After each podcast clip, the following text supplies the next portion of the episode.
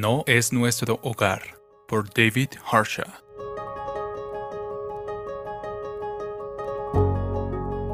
Pues aquí no tenemos una ciudad permanente, sino que buscamos la ciudad venidera.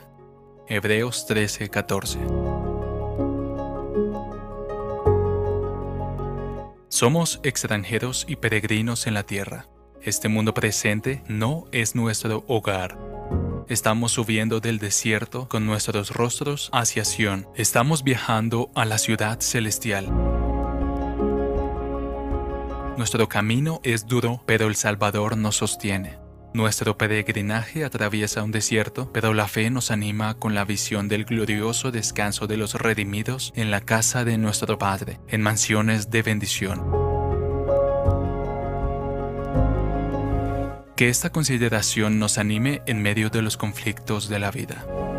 Dentro de poco obtendremos una entrada gozosa en el glorioso descanso de arriba. Las tormentas del océano de la vida pronto nos llevarán al refugio de paz, donde no hay problemas. El lenguaje de la inspiración es levántense, pónganse en marcha que este no es un lugar de reposo. Está contaminado, destruido sin remedio. Miqueas 2:10.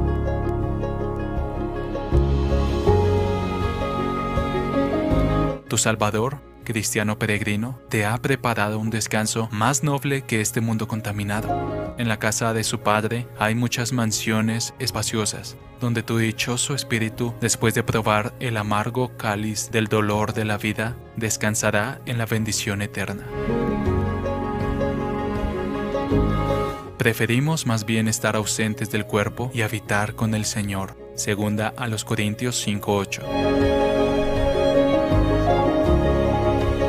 Pues aquí no tenemos una ciudad permanente, sino que buscamos la ciudad venidera. Hebreos 13, 14.